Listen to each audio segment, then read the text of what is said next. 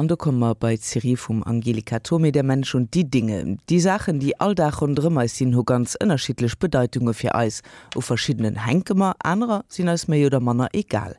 wat insel Obje fir Eise so besonnech machen a fir watze méi en hege Stelle wert geneise wie anderer, dat lädt Angelika Tome an desem Feature due.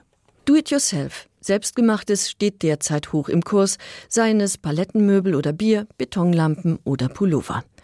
Selbstgemachte Dinge unterscheiden sich von x beliebiger Massenware in zweierlei Hinsicht. Sie sind individuell statt gleichförmig und haben durch den Akt des Selbermachens eine andere Bedeutung für den Besitzer als anonyme Waren, und das wirkt sich auf den Umgang mit diesen Dingen aus. Der persönliche Bezug und die Einzigartigkeit sind Eigenschaften, die Gegenstände von der Welt der Waren abgrenzen. Nun können wir aber nicht pausenlos alles selber machen. Die meisten Dinge erwerben wir. An die Stelle des Selbermachens tritt das Selbst aussuchen und selbst kaufen. In seiner Theorie des Einkaufens beschreibt der Anthropologe Daniel Miller den Akt des Kaufens als Wendepunkt. Aus anonymen und bedeutungslosen Waren werden persönliche Güter. Aber nicht alle persönlichen Güter sind gleichbedeutend. Hier ein Beispiel. Der 1991 verstorbene Philosoph Wilhelm Flusser klassifizierte die Dinge in seiner Umgebung zum einen in Apparate, also nützliche Dinge, zum anderen in dummes Zeug, überflüssige Dinge und Dinge, die er nur selten benutzte. Und dann, so Flusser, gibt es Dinge in meiner Umgebung, welche ich schätze.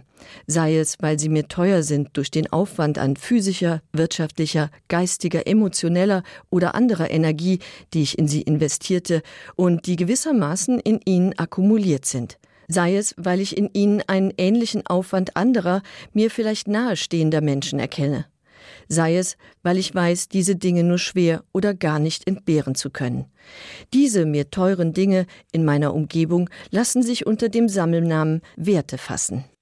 Dazu gehören zum Beispiel mein Haus, das von einem Freund geschenkte Bild und diese Schreibmaschine und, um wiederum auch andere Spielarten zu Worte kommen zu lassen, mein altes unveröffentlichtes Manuskript, Shakespeares Sonette und die archaischen Tempel von Pestum.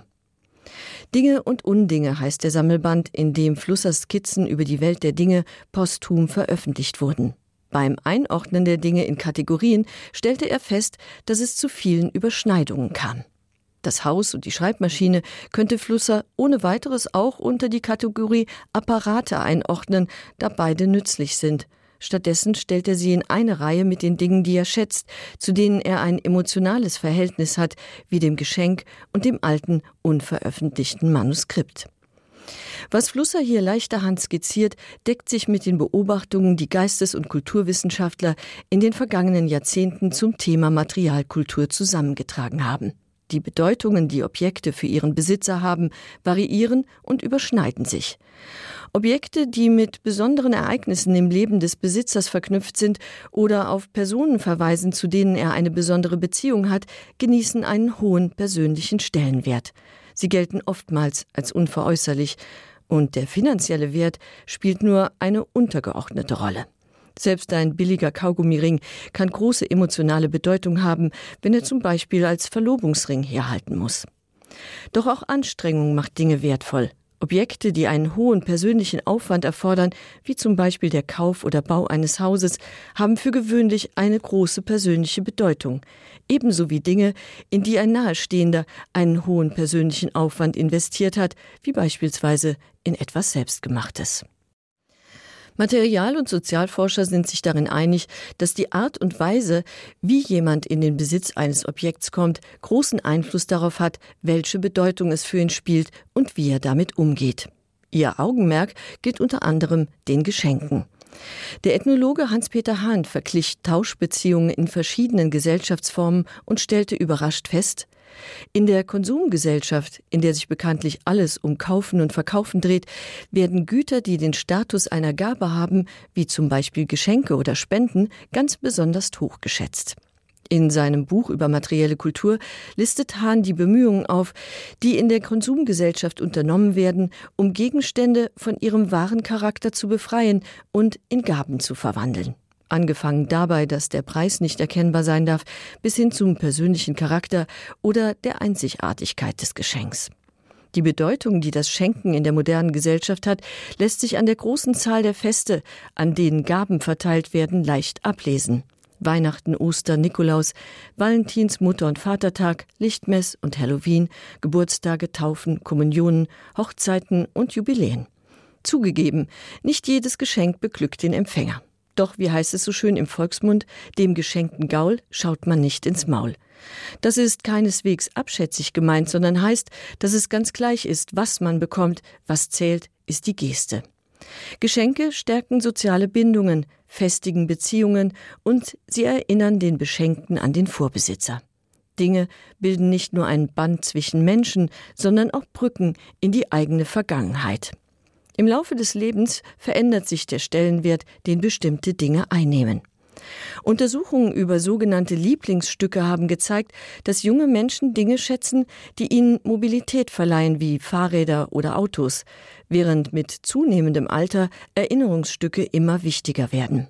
Je älter man wird, umso stärker ist die emotionale Bindung zu Objekten, die die Erinnerung an die eigene Vergangenheit wachhalten. Das kann ein altes Kinderspielzeug sein, ein Liebesbrief oder ein Souvenir, aber auch so etwas Simples wie das Messer, mit dem man jahrelang Tag ein, Tag aus das Brot schneidet. Entscheidend für die besondere Bedeutung von individuellen Erinnerungsstücken ist die lange Vertrautheit mit dem Objekt. Erinnerungsobjekte können auch geteilt werden, zum Beispiel von Familien oder Gruppen. Die Fotos aus dem gemeinsamen Skiurlaub oder die Pokale, die im Vereinshaus stehen, vergegenwärtigen Erinnerungen an gemeinsame Erlebnisse. Und dann wären da noch die Erbstücke. Historisch gesehen reicht die materielle Erinnerungskultur ins 18. Jahrhundert zurück. Damals wurde Eigentum für die eigene Identität und die familiäre Erinnerung immer wichtiger. Geschirr und Besteck wurden mit Initialen versehen und die Namen in Möbel geschnitzt, um ihnen einen persönlichen Stempel aufzudrücken und der Nachwelt Zeugnis von der eigenen Existenz abzulegen. Ob mit oder ohne Initialen, Erbstücke halten die Erinnerung an eine Person wach. Der Mensch lebt quasi in den Dingen weiter, insbesondere wenn es sich um einzigartige Dinge handelt. In Wilhelm Flussers Aufzählung finden sich neben persönlichen Besitztümern auch Shakespeares Sonette und die archaischen Tempel von Pestum. Für ihn gehören diese Kulturgüter zu den Dingen, den Werten, die ihm unentbehrlich sind. Kulturgüter, seien es nationale oder ein Weltkulturerbe, genießen als Objekte eine hohe Wertschätzung. Sie sind Teil der kollektiven Identität und Erinnerung. Aufgrund ihrer Einzigartigkeit und Vertrautheit gelten sie im Allgemeinen als unverzichtbar und unersetzlich. Diese Dinge bilden ein Band zwischen einer Vielzahl von Menschen und eine Brücke in die gemeinsame Vergangenheit. Für Communityit göllen eigentlich die nämlich Prinzipien wie für Einzelpersonen Sache verbanne München anhalen Souvenire wakrisch. Dat war Beitrag vom Angelika Tome an der Serie Der Mensch und die Dinge 19 Minuten op 11.